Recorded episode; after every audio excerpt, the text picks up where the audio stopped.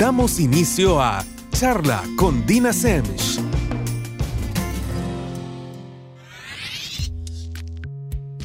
Buenas noches a todos y estamos nuevamente, como todos los jueves, con una charla más con Dina Semch. Para quienes nunca han escuchado el programa, o por lo menos no desde el inicio, mi nombre es Dina Semch y soy psicóloga de adolescentes, adultos y parejas. Además, soy activista por la salud mental, que precisamente implica hacer uso de espacios como el que hoy nos da Radio Láser Inglés para hablar de diversos temas que obviamente tienen muchísima relación con nuestra salud mental.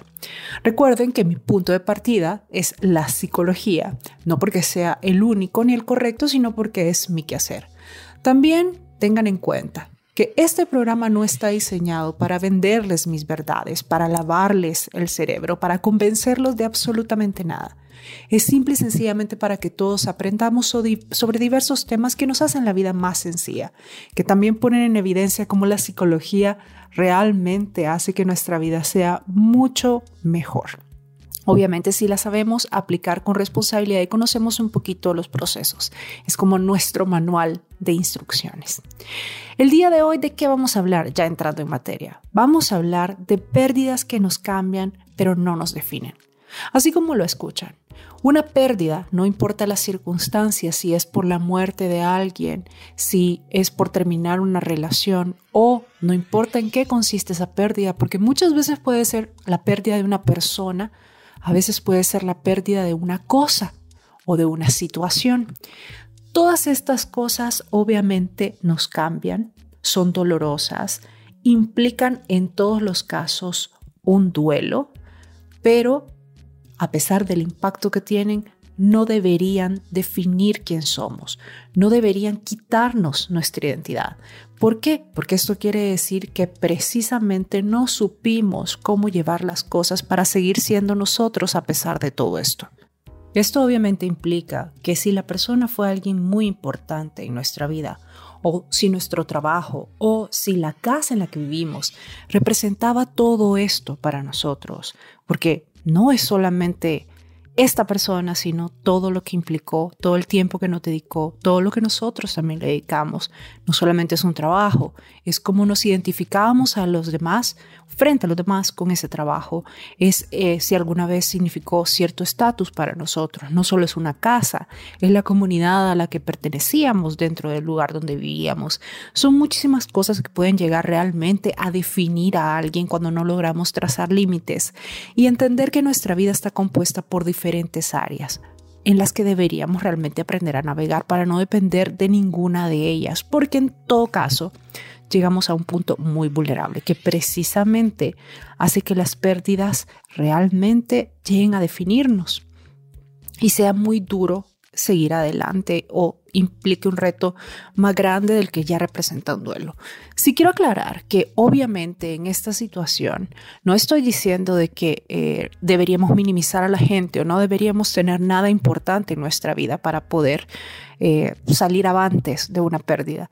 Las pérdidas son dolorosas, las pérdidas pueden significar cambios y cambios significativos.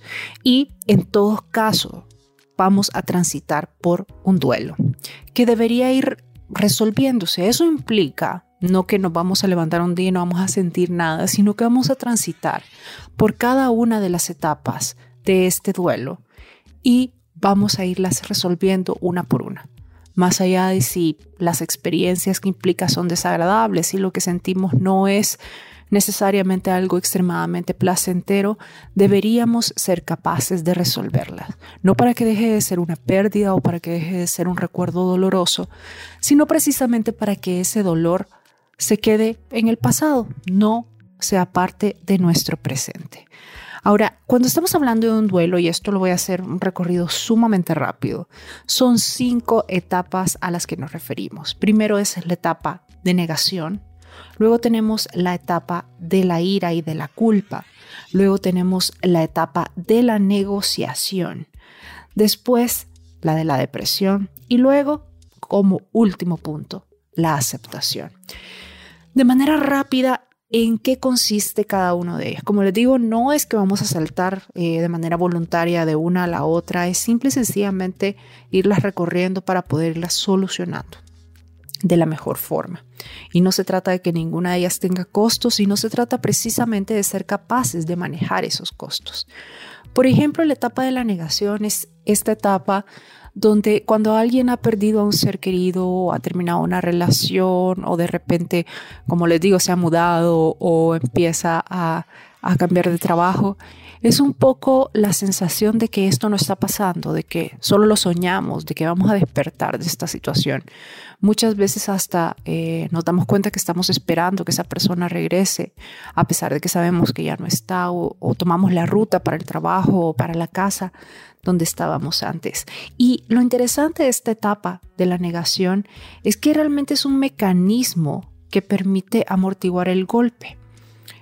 Ahora, no está diseñada para ser sostenida de manera indefinida, porque precisamente el estar en negación hace que no seamos capaces de afrontar la realidad. Y una de las cosas que requerimos a la hora de afrontar un duelo es eso, afrontar la realidad de la pérdida.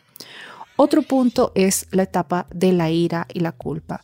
Aquí hay obviamente mucho enojo, mucho resentimiento, mucha frustración.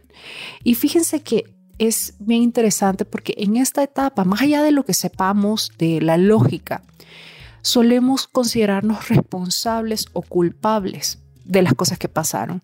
Muchas veces desde la muerte de la persona, a pesar de que lógicamente sepamos que no estuvo en nuestras manos, que fue eh, por X circunstancias, o podemos enojarnos muchísimo también con la persona que ya no está en nuestra vida, donde decimos, bueno, pero si hubiera hecho esto, si hubiera hecho lo otro, si eh, hubiera tomado esta decisión en este momento, si hubiera ido al médico, si me hubiera hecho caso, si tan siquiera hubiera cambiado esto, hubiéramos podido continuar. O en un trabajo, por ejemplo, si yo me hubiera quedado más tiempo, tal vez no era malo, o el hecho de que peor, era bueno y no tenía por qué cambiarme, etcétera, etcétera, etcétera. A pesar de que yo considere aún que, que tiene sentido el cambio de trabajo, el cambio de hogar, y que logre entender a qué se debió el fallecimiento de un ser querido, de repente la culpa me empieza a jugar esta pasada donde me dice, no, no importa, tú sos el culpable y eso es lo que vas a sentir en este momento, culpa y obviamente enojo, porque al sentirme culpable me responsabilizo. Luego está la etapa de la negociación. Aquí esta etapa es curiosa y fíjense que esta etapa muchas veces se vive antes de una pérdida porque hay, hay duelos que empiezan desde antes de que se eh, realmente la pérdida se concrete. Por ejemplo, cuando son enfermedades largas, eh, cuando ha sido una preparación larga para mudarnos, para, para cambiar de trabajo, etc. Y la, la etapa de la negociación básicamente se fundamenta en esta fantasía de que estamos en control de la situación. Lo interesante es que de cuenta y caso que vemos la pérdida como algo que estamos en la capacidad de decidir que ocurra o no, a pesar de que no lo estamos. Eh, y la pérdida sea del el trabajo, de la casa, de etcétera, etcétera. Es como, como sentir que podemos hacer todas estas cosas para evitarlo, para replantearlo. Y realmente por eso es que les decía, se basa en la fantasía de control, porque no, realmente una de las cosas eh, que tenemos que, que enfrentar es todas estas variables sobre las que no tenemos control a la hora de una pérdida. Luego viene la etapa de la depresión. Obviamente aquí no estamos hablando de, una, de la depresión como un trastorno del estado de ánimo, sino que estamos hablando de un estado de ánimo deprimido, que de repente obviamente empieza a, generarnos esta sensación terrible, terrible de vacío, ya sea por la persona, por la situación, por el lugar y obviamente también es mucha la tristeza que experimentamos y aquí hay gente que le puede llevar aún a una crisis existencial. Em, y ojo, eh, las crisis existenciales yo siempre digo son un lujo porque obviamente desde el momento que tenemos una crisis existencial y que tenemos el tiempo y la cabeza para tenerla es porque todas nuestras necesidades básicas están cubiertas, lo cual, repito, es un lujo. Eh, eso no las hace agradable, ni, ni tampoco les estoy diciendo no es algo que hay que resolver, pero sigue siendo un lujo. Pero esta crisis existencial es donde nos puede llevar a plantearnos Entonces, ¿cuál es mi objetivo de aquí en adelante? ¿Quién soy yo sin esta persona? ¿Cuál es mi identidad de aquí? yo creo que por eso es que una pérdida siempre nos cambia, porque nos hace replantearnos, nos hace preguntarnos, nos hace eh, hacer el ejercicio de, de revisar un poco, de ver hacia adentro, de platicar con nosotros mismos y tener esas conversaciones que muchas veces hemos ido postergando y nos debemos. Luego está también la etapa de aceptación, que es la última. Aquí es cuando aceptamos no solamente lo que sucedió, sino lo que sentimos referente a lo que sucedió, que pueden ser cosas desagradables con las que vamos aprendiendo a coexistir. Pero también aquí empezamos a sentir cierta alegría, empezamos un poco a experimentar otras cosas que no necesariamente nos hacen sentir como que estamos traicionando a nuestro ser querido o a la situación que extrañamos o como que ya no es importante solo porque sentimos otro tipo de, de, emociones. Esta es la parte donde ya llegamos al punto en que no todo nos genera dolor y ya podemos decir que estamos en la última etapa del duelo. Esto es eh, las cinco etapas del duelo. Obviamente estoy hablando de un duelo en todas las condiciones normales o comprensibles y aclaro, los duelos pueden variar un poco, depende de las circunstancias, las personas, la personalidad, etcétera, los recursos que se tenían antes de y demás. Pero aquí se los pongo a grandes rasgos para que sepamos cuál es el transcurrir normal cuando estamos hablando de una pérdida, como les decía. Un duelo puede ser por una persona, por una situación, por un lugar, por un trabajo, por un hogar. Al final es lo que pasa cuando asumimos una pérdida importante, no importa en qué consiste esa pérdida. Pero bueno, les sigo contando más sobre este tema cuando regresemos en el segundo bloque de charla con Dina Semch. Estamos de regreso con el segundo bloque de charla con Dina Semch. ¿De qué estamos hablando el día de hoy? De pérdidas que nos cambian pero no nos definen o por lo menos no deberían definirnos.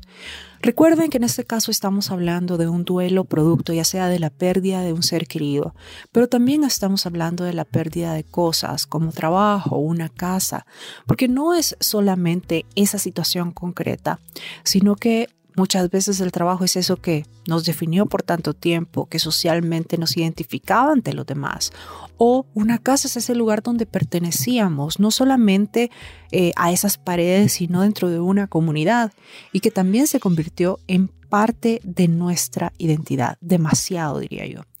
Ya platicamos de que en todos estos, estos casos pasamos por un proceso de duelo, que es normal y que tiene cinco etapas. La primera es la etapa de negación, luego tenemos la etapa de la ira y de la culpa, luego tenemos la etapa de la negociación, después la etapa de la depresión que aclaramos, no estamos hablando de un trastorno del estado de ánimo, sino que estamos hablando de un estado de ánimo deprimido, que corresponde precisamente a la pérdida.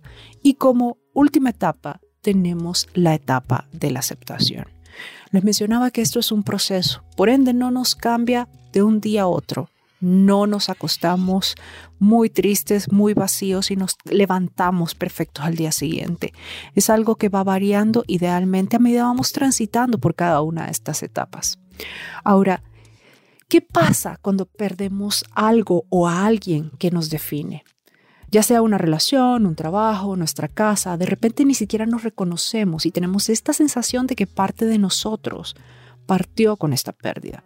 Algunas personas describen sentirse, por ejemplo, sin dirección en la vida, desconectados de absolutamente todo, sin saber literalmente quiénes son.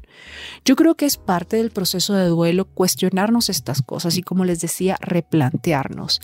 Pero, ¿qué pasa cuando realmente nos quedamos sin una identidad cuando yo perdí a una pareja y lo único que era era la esposa, la pareja, la compañera de. Y eso me identificó a lo largo de mi vida. O todavía cuando se pierde un hijo y yo me sumo totalmente en ser la mamá de y todo lo demás desaparece y ahora me tengo que cuestionar quién soy. Lo mismo pasa de repente cuando se pierde un trabajo por ejemplo, cuando estoy ante la posibilidad de cambiarlo o de lo que sea. Si ese trabajo me ha definido durante toda mi vida, puedo pasar por una situación bien dolorosa por un duelo, obviamente que es lo esperado, como se los mencionaba, pero en este caso es un duelo que de alguna manera casi pone en jaque, que, cuestiona quién soy. Y esta es la parte que no debería suceder. Porque sí es obvio que cuando perdemos a alguien, vamos a sentirnos tristes, vamos a sentir como esta sensación de vacío que yo les decía, que precisamente se experimenta con mayor intensidad en la etapa de la depresión.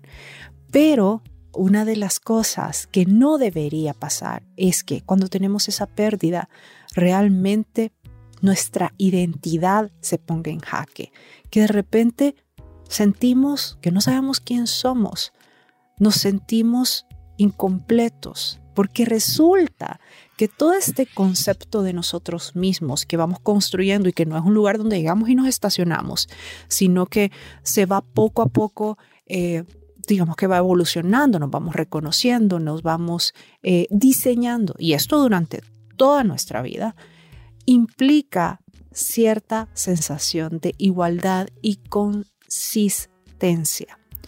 Sin esto y cuando cualquiera de estas cosas se rompe, de repente esta este autoconcepto se puede ver un poco en jaque. Y muchas veces cuando tenemos una pérdida significativa, como les decía, de personas, cosas eh, o ciertas situaciones que nos definían, que de alguna manera, de cuenta y caso, las relaciones que desarrollamos en base a este rol, eh, la posición social en la que nos dejaba este rol, de repente se convirtieron en nuestra identidad. Ojo, tampoco le estoy diciendo que estas cosas no son parte de nuestra identidad, pero es diferente decir que algo es parte de nuestra identidad a decir que define nuestra identidad, que sea parte de nuestra identidad como la gente que va sumando a nuestra vida, como los trabajos que vamos haciendo, como los roles que nosotros tenemos también en parte de la vida de los demás, dentro de una sociedad, dentro de una, una comunidad, obviamente definen quién somos, pero cada parte de ellos, poco a poco, es como armar un rompecabezas. Sin embargo, uno de ellos por sí mismo, no importa cuál sea, no debería tener la capacidad de definirnos. Si usted es la pareja de, claro que eso define parte de quién es, pero usted, quien sea, era preexistencia a ser la pareja de, existía antes de tener una relación con esa persona. Igual, usted aparte de ser parte de la comunidad tal o parte de tal rubro, eh, se lo pongo así, laboral, es alguien más afuera de todas estas situaciones. Y por eso es que les digo, todas estas partes nos hacen quien somos, pero no definen quién somos, que significa cosas totalmente diferentes.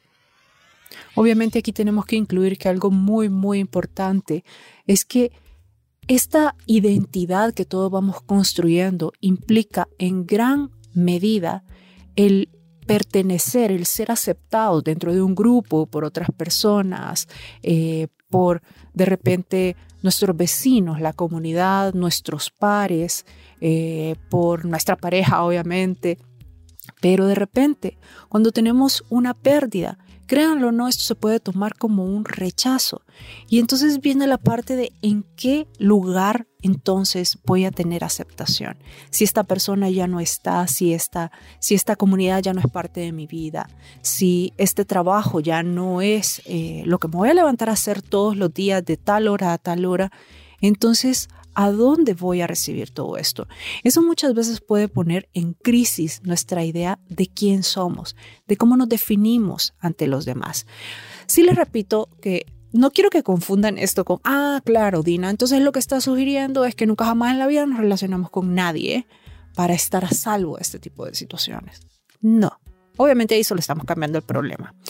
Lo que yo les estoy diciendo es que a pesar de que la gente que va formando parte de nuestra vida, así como las experiencias y diferentes roles, son importantes y obviamente van construyendo nuestro autoconcepto y nuestra identidad, son partes de un rompecabezas, pero ninguna de ellas en sí misma debería representar todo quien somos. Nosotros no podemos venir y de alguna manera encerrarnos en un solo rol que defina la persona que somos. ¿Por qué? Porque eso, se lo repito, dispara nuestros niveles de vulnerabilidad. Implica de manera concreta que si en algún momento estamos ante la posibilidad de perder eso, básicamente estamos perdiendo la persona que somos, estamos perdiendo lo que nos identifica, lo que de alguna manera nos define. No importa si fuera este trabajo que nos daba este ingreso, que nos daba reputación, que nunca deberíamos tener todas, todos estos insumos en la misma canasta. Jamás. ¿Por qué? Porque si lo pensamos, hasta un día, por ejemplo, se los pongo así. Imagínense, a mí me fue mal en mi trabajo y tengo esta, esta sensación de vacío al respecto. Regreso a mi casa y puedo verme en relación con mi familia y decir, hey, todavía lo logro en este caso. Eso me permite venir y recargar baterías para venir y solventar lo que sea que me dio problemas en mi trabajo. En cambio, si lo único que tengo es el trabajo, empiezo a sobrepensar, empiezo a masticar una y otra y otra y otra vez lo que pasó y empiezo a sentirme absolutamente inadecuada.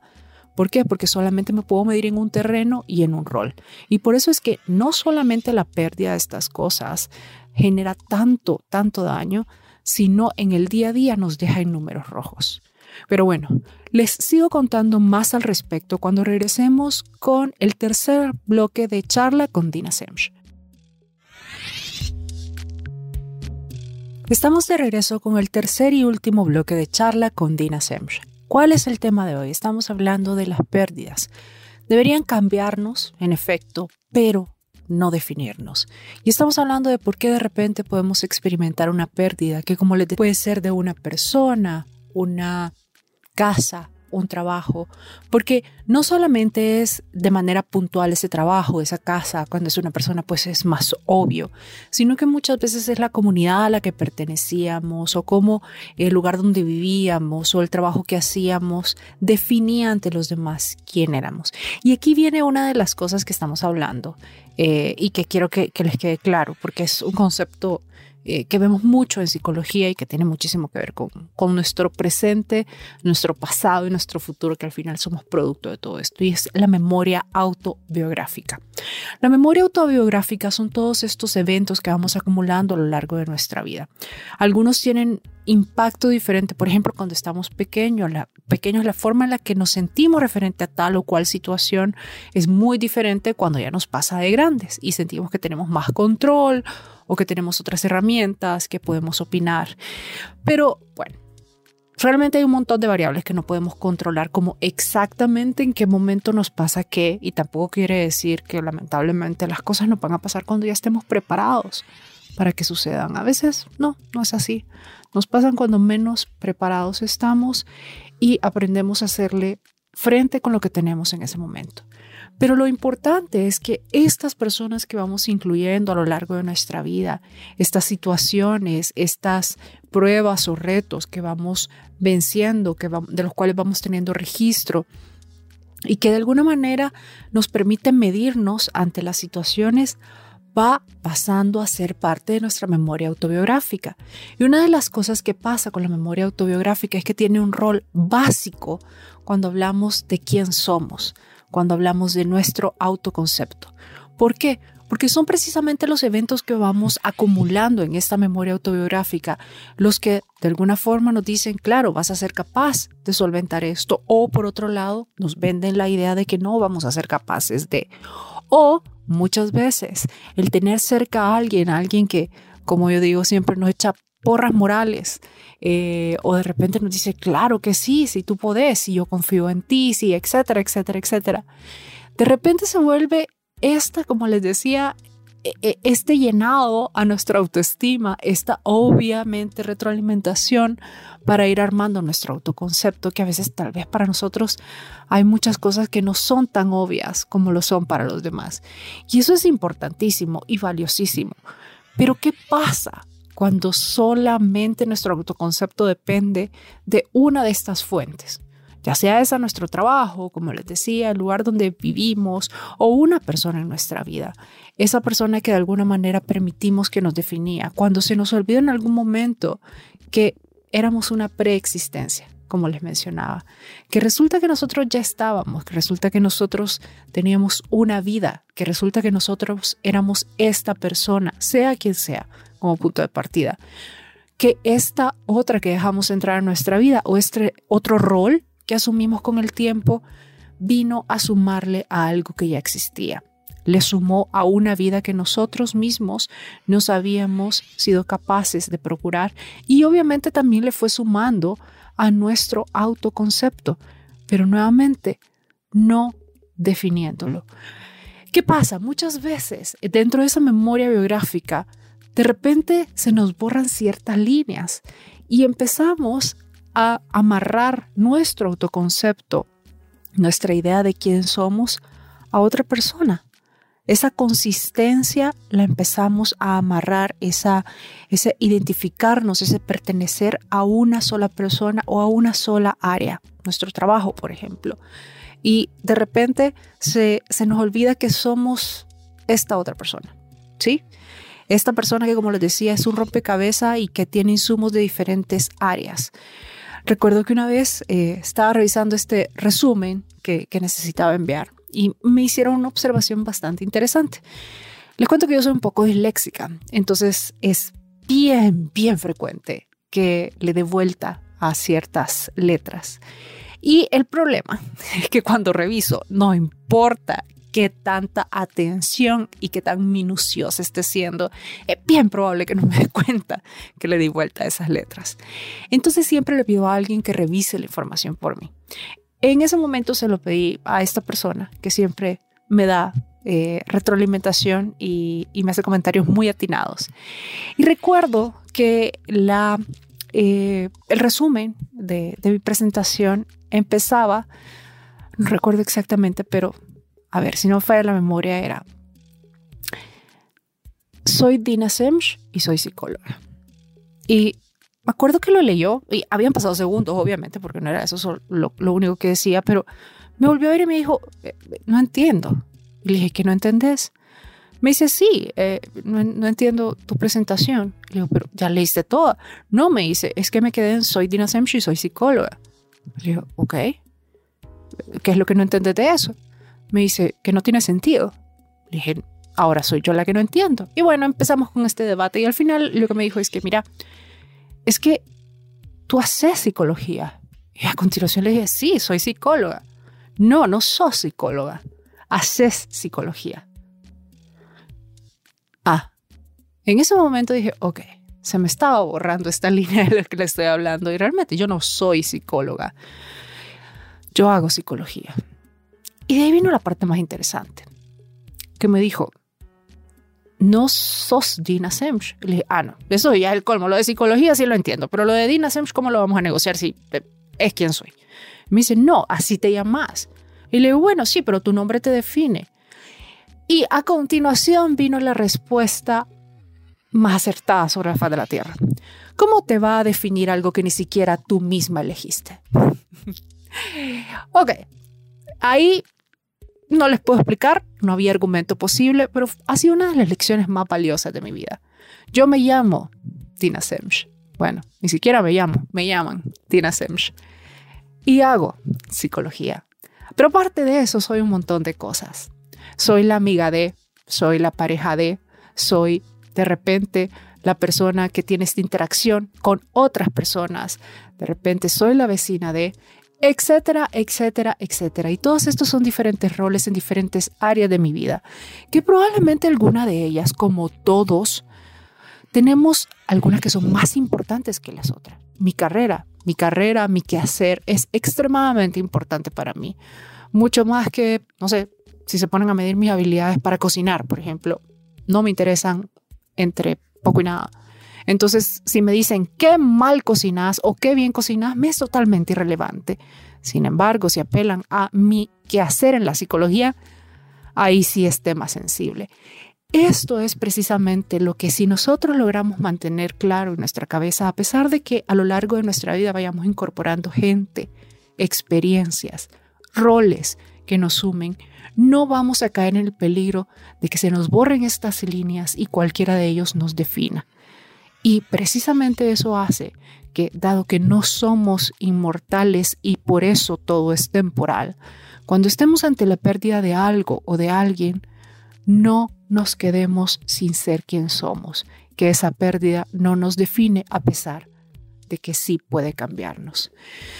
Eso ha sido todo por hoy. Recuerden que si quieren saber más sobre este y otros temas, pueden encontrar información entrando a mi página de Facebook o a mi Instagram. Me encuentran como Dina Semch Psicóloga o solamente pueden poner Dina Psicóloga, igual les voy a aparecer.